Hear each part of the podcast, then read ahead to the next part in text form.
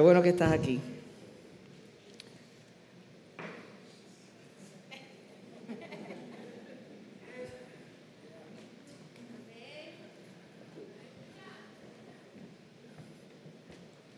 Es posible que,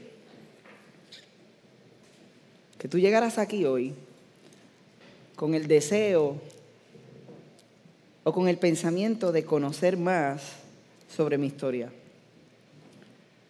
Pero creo que vas a ser sorprendido y vas a salir sorprendida de este lugar.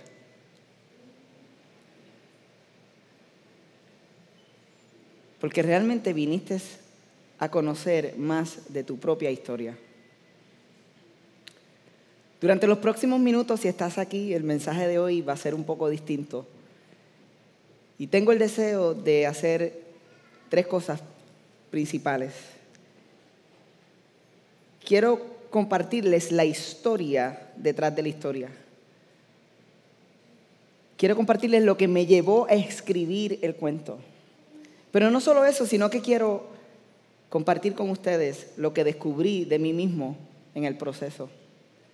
Y por qué creo que eso es importante para ustedes, aún para alguien que hoy nos visita por primera vez o está viendo este video por primera vez. Y luego de eso pretendo por primera vez leer el cuento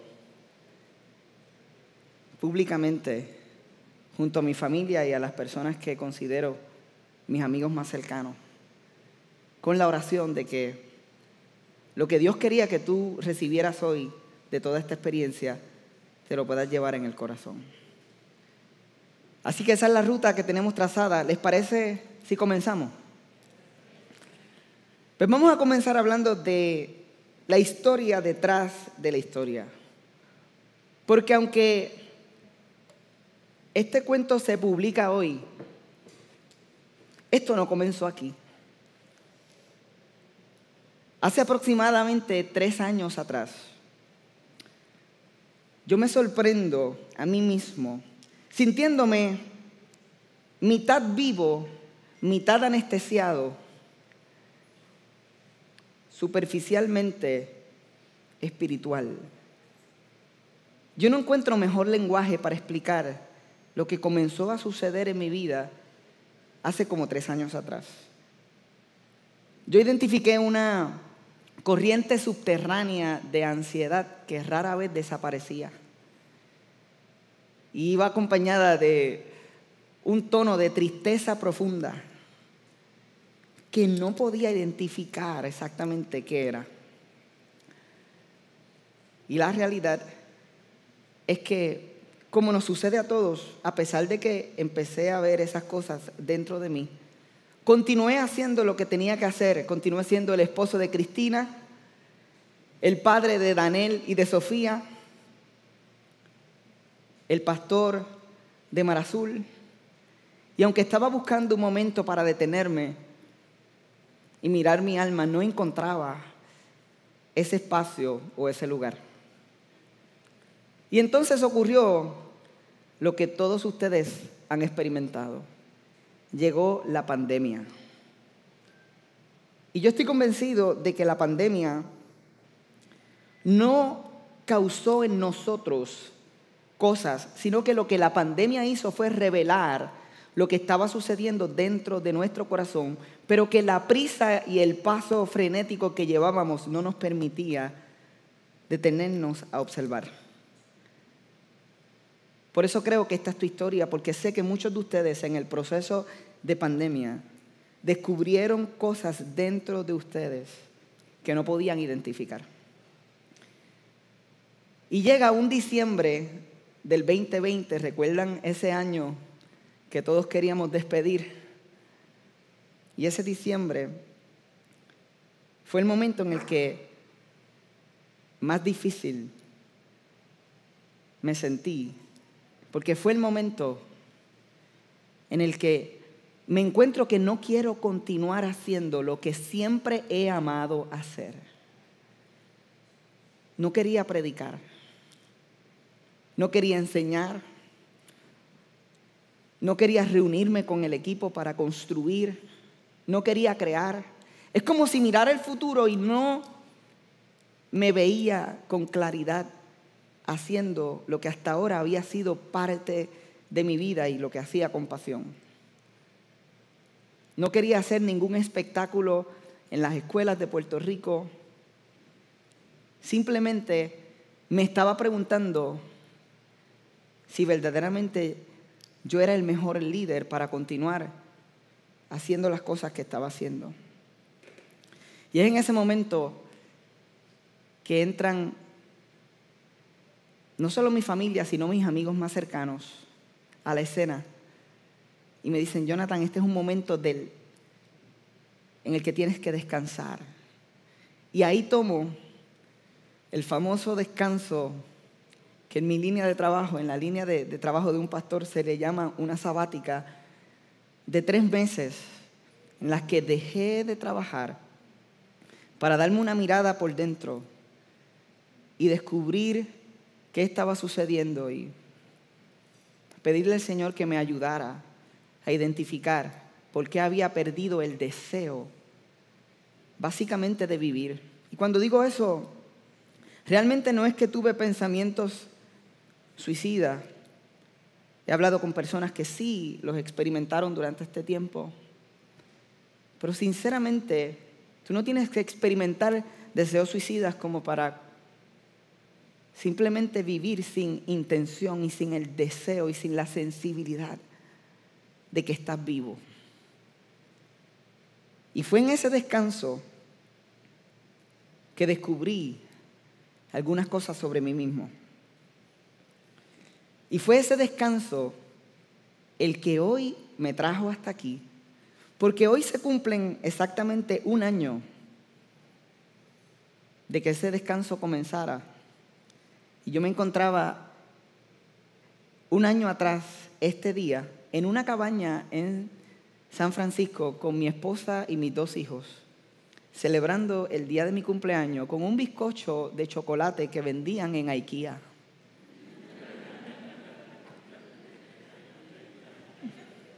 Y en aquel pequeño espacio, diciéndole al Señor, yo quiero volver a vivir. Quiero recuperar lo que he perdido. Enséñame. Y fue en ese descanso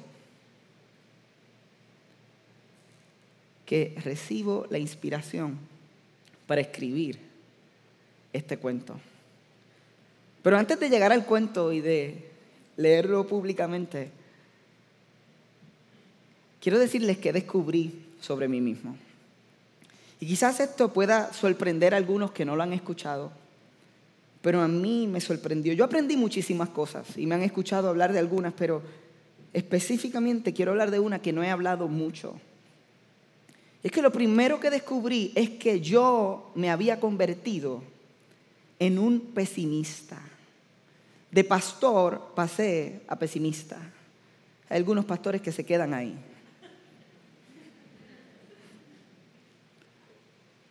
Gracias a Dios yo pude salir. Pero yo era la persona más optimista del mundo. Yo siempre he visto el vaso medio lleno en lugar de verlo medio vacío. Yo era el que siempre veía esperanza, siempre creía que se puede, que las cosas iban a mejorar. ¿Cómo de repente me sorprendo a mí mismo en medio de este espacio en el que me he convertido en un pesimista? ¿Qué es un pesimista? Un pesimista es una persona que espera lo peor de las personas que los rodean y del mundo que los rodea. Es una persona que cuando ve la vida hace un juicio siempre enfocado en lo peor que pudiera ocurrir. Un pesimista ha perdido la capacidad de mirar con esperanza. Y esto a mí me sorprende porque como pastor yo estoy predicando de esperanza. Mi boca está hablando de esperanza, pero mi alma está experimentando esa desconexión. Y en ese proceso comienzo a investigar, reflexionar, orar acerca de este tono de tristeza profunda que tenía nombre y era pesimismo. Y mirarme al espejo y reconocer, wow, pasaste a ser un pesimista. Que luego descubrí y aprendí que todos los pesimistas, la mayoría de ellos antes eran optimistas. Los pesimistas son ex optimistas. Tú no terminas siendo optimista, eh, tú no terminas siendo pesimista. Viste, eso lo arregla. Tú no terminas siendo pesimista porque no amas, porque no vives, porque no te entregas, es todo lo contrario. Tú terminas siendo pesimista porque amaste, viviste, entregaste, abriste tu corazón y pasaste por una experiencia que te causó mucho dolor. En ese proceso descubrí cómo es que tú pasas de positivo a negativo sin darte cuenta. Y por eso creo que esta también puede ser tu historia. Y es que siempre es así. Ocurre algo una experiencia que te causó mucho dolor y comienzas a proyectar el dolor pasado en circunstancias futuras. Y digo proyectar, no digo arrastrar porque todavía no ha pasado. Es que tú comienzas a imaginar que el dolor que experimentaste lo vas a experimentar en la próxima etapa de tu vida, el próximo año de tu vida. Eso es lo que sucede. Pasa algo que te causa mucho dolor y comienzas a proyectar sin darte cuenta ese dolor hacia el futuro. Y yo tengo una lista de cosas que encontré en ese descanso que yo le llamo mi lista de dolores. Yo me imagino que ustedes tienen la suya. Algunos dirán, ay Jonathan, si te saco mi lista de dolores. No terminamos. Yo creo que esta es tu historia porque mi lista de dolores comienza en el 2017 con el paso del huracán María. Fue tan fuerte, fue tan devastador la experiencia que vivimos como seres humanos, pero tuvimos que levantarnos tan rápido, tuvimos que ser tan resilientes como iglesia nosotros comenzamos a servir como nunca antes. Nos convertimos en una organización activa en desastre de la noche a la mañana. Nosotros no teníamos un plan antes del huracán, pero a los seis o siete días del huracán ya teníamos un proceso para comprar artículos de primera necesidad Entrábamos por la parte de atrás de Costco cuando el gerente nos dejaba entrar, íbamos con las organizaciones de gobierno y comprábamos suplido para llevarle a las iglesias en cualquier parte de Puerto Rico para que ellas pudieran hacer la labor que saben hacer bien y se convirtieran en las manos y los pies de Jesús. Y aunque eso fue algo espectacularmente milagroso, en el que vimos la mano de Dios suplir y de 11 mil dólares que teníamos como iglesia, para hacer esto, Dios proveyó y terminamos repartiendo más de 4.6 millones de dólares al final de cuatro meses. No todo fue fácil.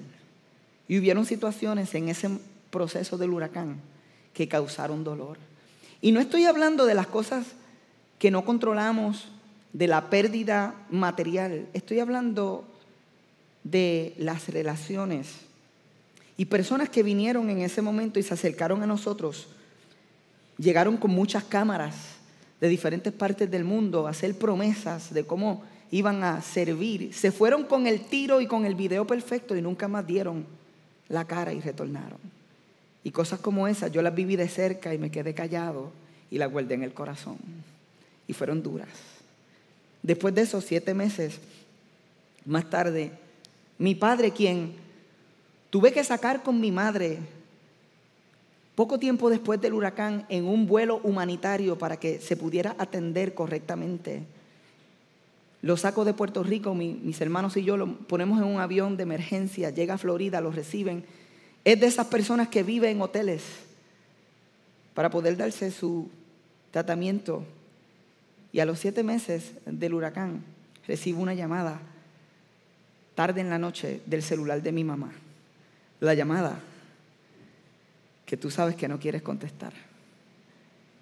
Le pregunto, ¿dónde estás? Me dice, estoy en el estacionamiento del hospital. Estuve siguiendo la ambulancia, tu papá sufrió un derrame. Me tuve que montar en un avión junto a mi hermano, llegar a Florida, y junto a mi mamá, tomar la decisión más difícil de nuestra vida.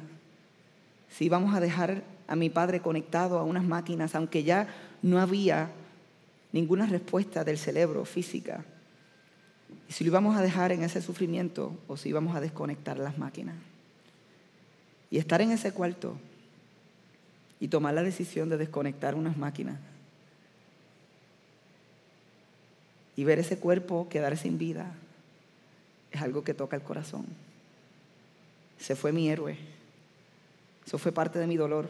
Después de ese proceso pasamos por las revueltas políticas. Yo le llamo revueltas políticas porque para mí fueron revueltas reales que revolucionaron el contexto social porque una gran parte del pueblo comenzó a exigir la renuncia de nuestro gobernador en aquel momento. Y ustedes recuerdan qué difícil era navegar todo este ambiente, la división que existía entre unos y otros miembros de familia divididos por esta situación. Y para mí lo difícil de navegar no era el hecho de las protestas, era el hecho de, por primera vez en años, ver como una iglesia que siempre había sido unida comenzó a ser afectada por situaciones políticas y la división comenzó a aparecer en nuestros círculos aún más cercanos. Y ya estoy yo buscando del Señor la dirección, cómo mantengo unida una iglesia a través de un proceso que yo sé que es temporero. ¿Cómo lo llamo a la, a la unidad? Los mantengo en el proceso de enfocarnos en el, en el futuro. Qué difícil fue este proceso para mí, posiblemente para ustedes. Y poco después ocurren los temblores en el área sur, que parece que levantaron esos recuerdos que nosotros veníamos arrastrando desde María.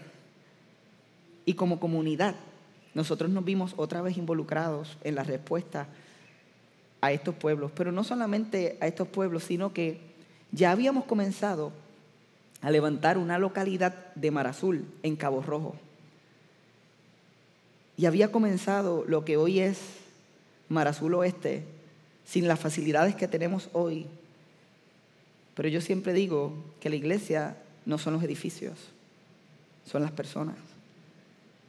Ahora estamos sirviendo una iglesia que está naciendo en este lugar, sirviendo toda un área, una vez más, envuelta en estos procesos y liderando el lanzamiento de dos localidades.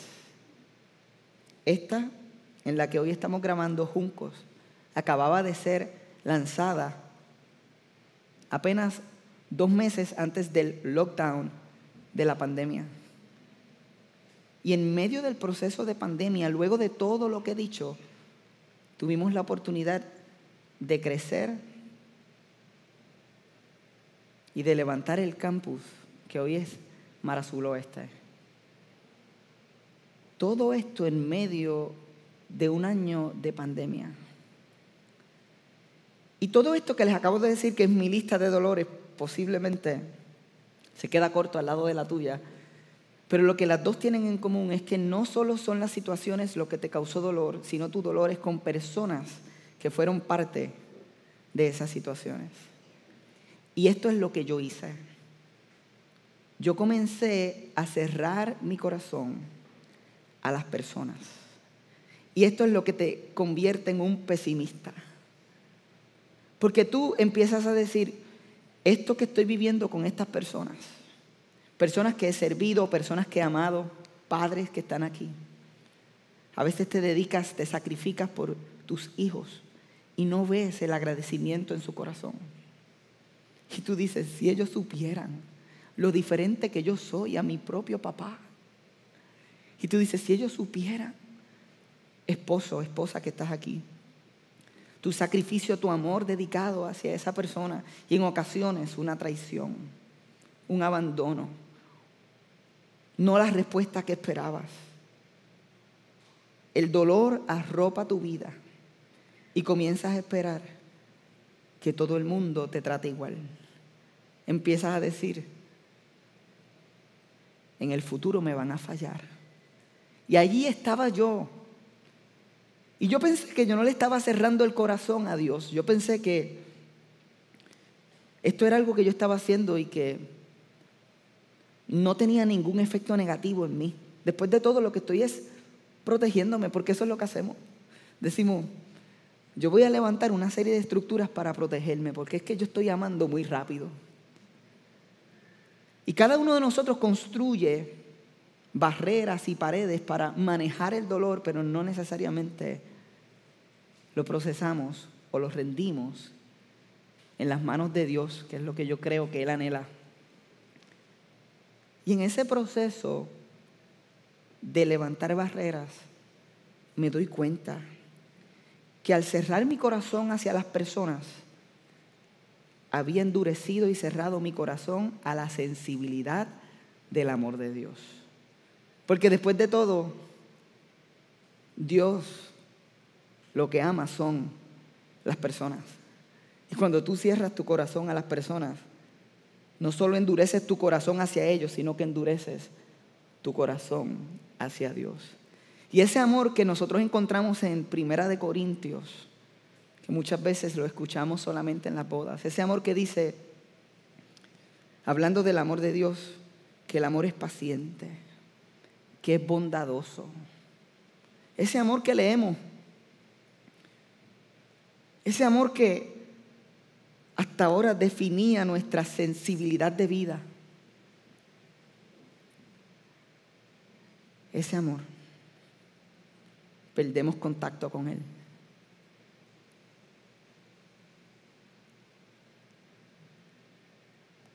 Pero en ese reconocimiento, estando en ese descanso, con la escritura en mis manos,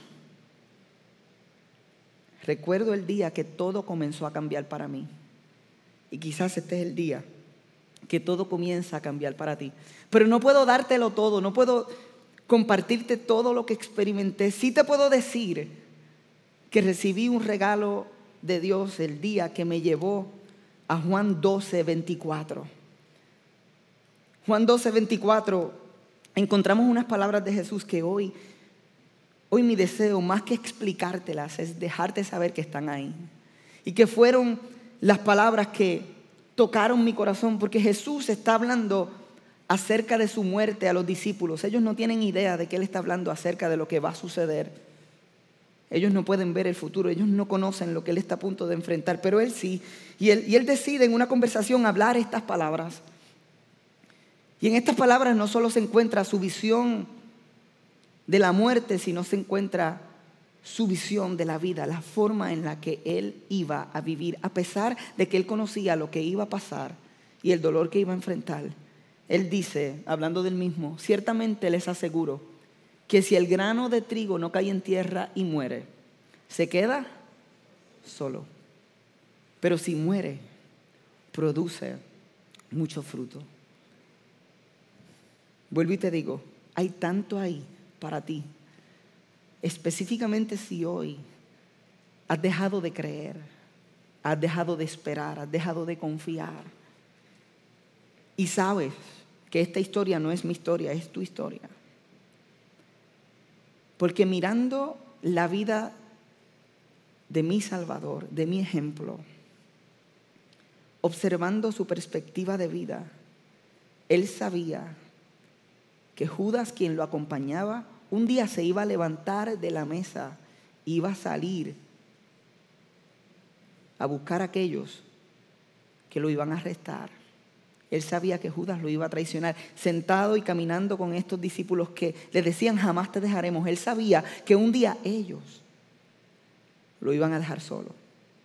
Pero él dice, aún así, yo voy a cumplir mi misión. Yo no voy a guardar mi vida, no voy a preservar mi vida, sino que yo voy a entregar mi vida.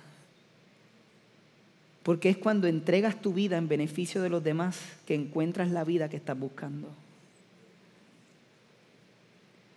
Y ese momento, esa imagen comenzó a trabajar en mi vida y me llevó a lo que yo le llamo el renacimiento de la curiosidad. Porque el antídoto para el pesimismo es la curiosidad. Simple y directa curiosidad. Yo había dejado de hacerme preguntas, no sé cómo, me había convertido en básicamente una persona que pensaba que lo sabía todo y que no había nada nuevo detrás de lo que estaba haciendo. Sin embargo, que me había dejado de hacer preguntas. Posible que te has dejado de hacer preguntas. Comencé a hacer cosas que, que cuando más joven me encantaba hacer, pero las había dejado de hacer en el ajetreo de la vida.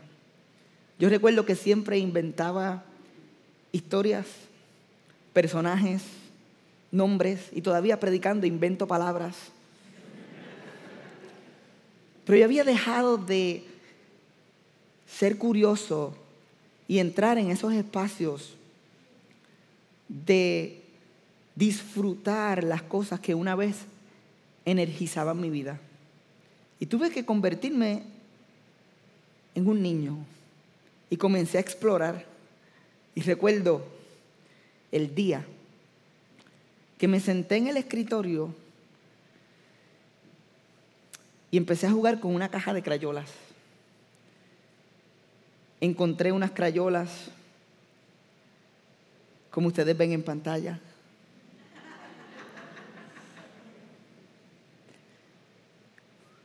Conseguí una caja y pensando en lo que había aprendido y descubierto, en aquel escritorio recibo la inspiración para escribir lo que es la favorita. Y como les dije desde un principio, no pretendo explicarlo todo. La historia está llena de muchísimo significado.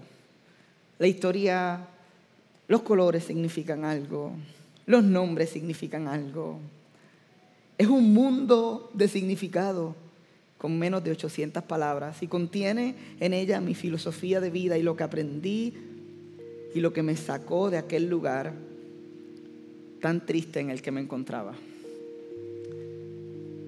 Y yo quisiera si ustedes me permiten, leer por primera vez esta historia. Pero esta historia va a significar algo para ti si decides imaginarla conmigo.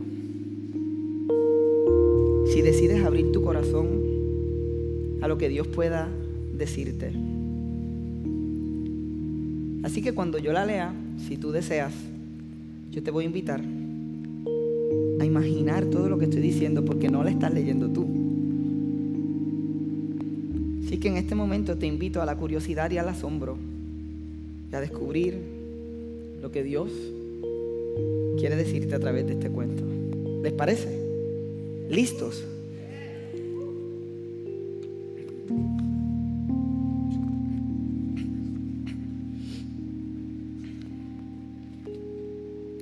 para Cristina, Daniel y Sofía.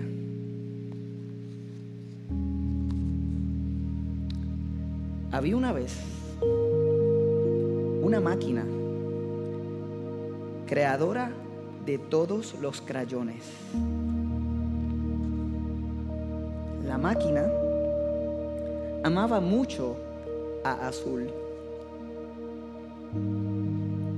Un día, la máquina puso azul dentro de una caja junto a otros crayones.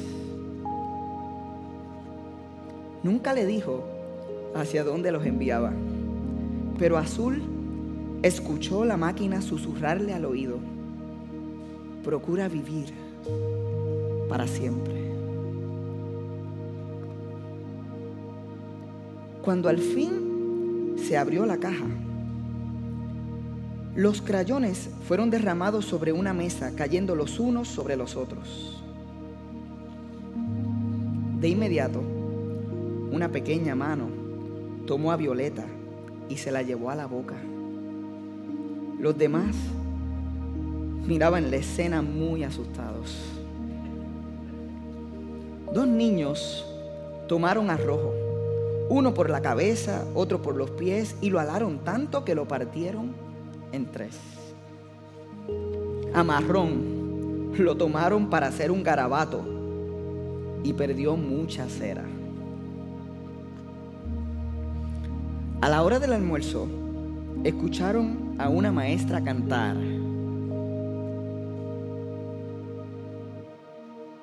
Recogiendo, recogiendo, vamos ya. Y fueron retornados a la caja.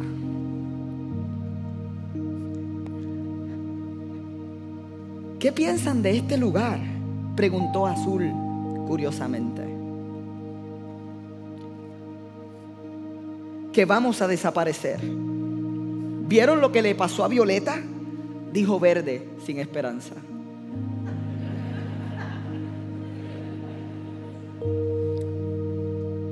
¿Y qué me dicen de lo que le pasó a Rojo? Dijo Marrón, muy enfadado. Parece que la máquina nos odia. Es cierto, la máquina los odia, dijo Blanca desde la esquina de la caja. Pero a mí, a mí me ama. Yo estoy intacta. No he perdido ni una raya. ¿Qué habrán hecho ustedes para que la máquina les diera esos colores?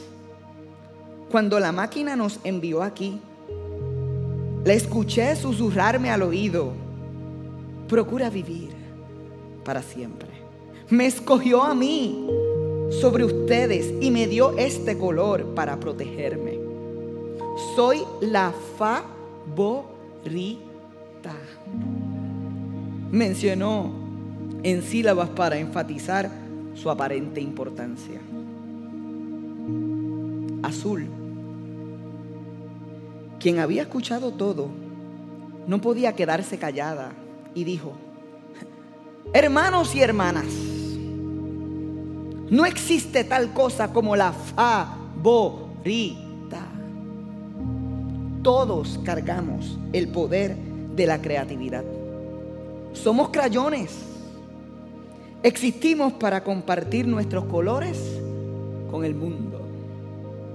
Por eso mañana, cuando estén en la mesa, sueñen con pintar todo el papel. Solo si sueñan, podrán pintar. Tonterías, dijo Blanca. Puras tonterías. Y si ustedes le creen, a esta crayoncita, desaparecerán igual que ella. Con aquellas palabras, Blanca se fue a dormir con el resto de los crayones, pero Azul, en vez de dormir, se fue a soñar. La mañana siguiente, los crayones fueron derramados sobre la mesa nuevamente. Blanca observaba cómo los demás eran levantados y devueltos cada vez con menos cera. Sin embargo, todos parecían estar muy felices. En ocasiones, Blanca se preguntaba qué pasaría si algún día ella también fuera levantada de la mesa. Pero el miedo de quedarse sincera no la dejaba soñar. Luego de una semana, la cera de azul estaba a punto de acabarse. Más tarde, ese día, Blanca observó cómo un niño le arrancaba el último pedazo de etiqueta a la cera de azul. Blanca no entendía lo tranquila y satisfecha que Azul se veía. aun cuando estaba a punto de desaparecer.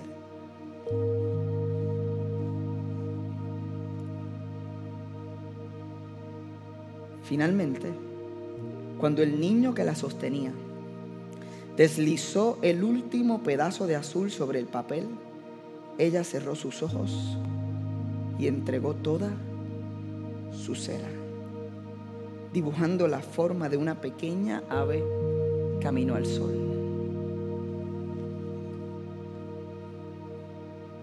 Para su sorpresa, cuando abrió los ojos, se encontró viva en todos los dibujos que había pintado. Se encontró en la nevera de la casa de una niña, en la oficina de un papá, en varios libros de pintar, en fin, se encontró eterna.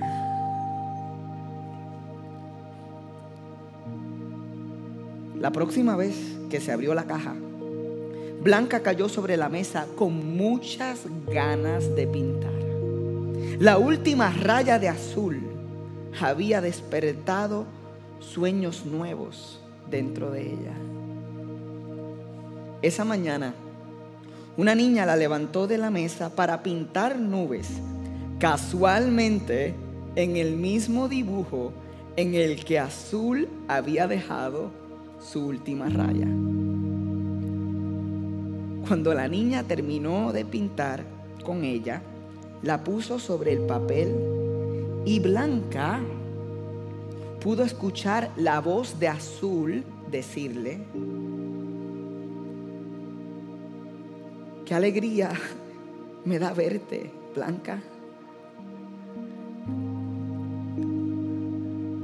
A mí también, Azul, respondió Blanca muy contenta. lista para vivir para siempre.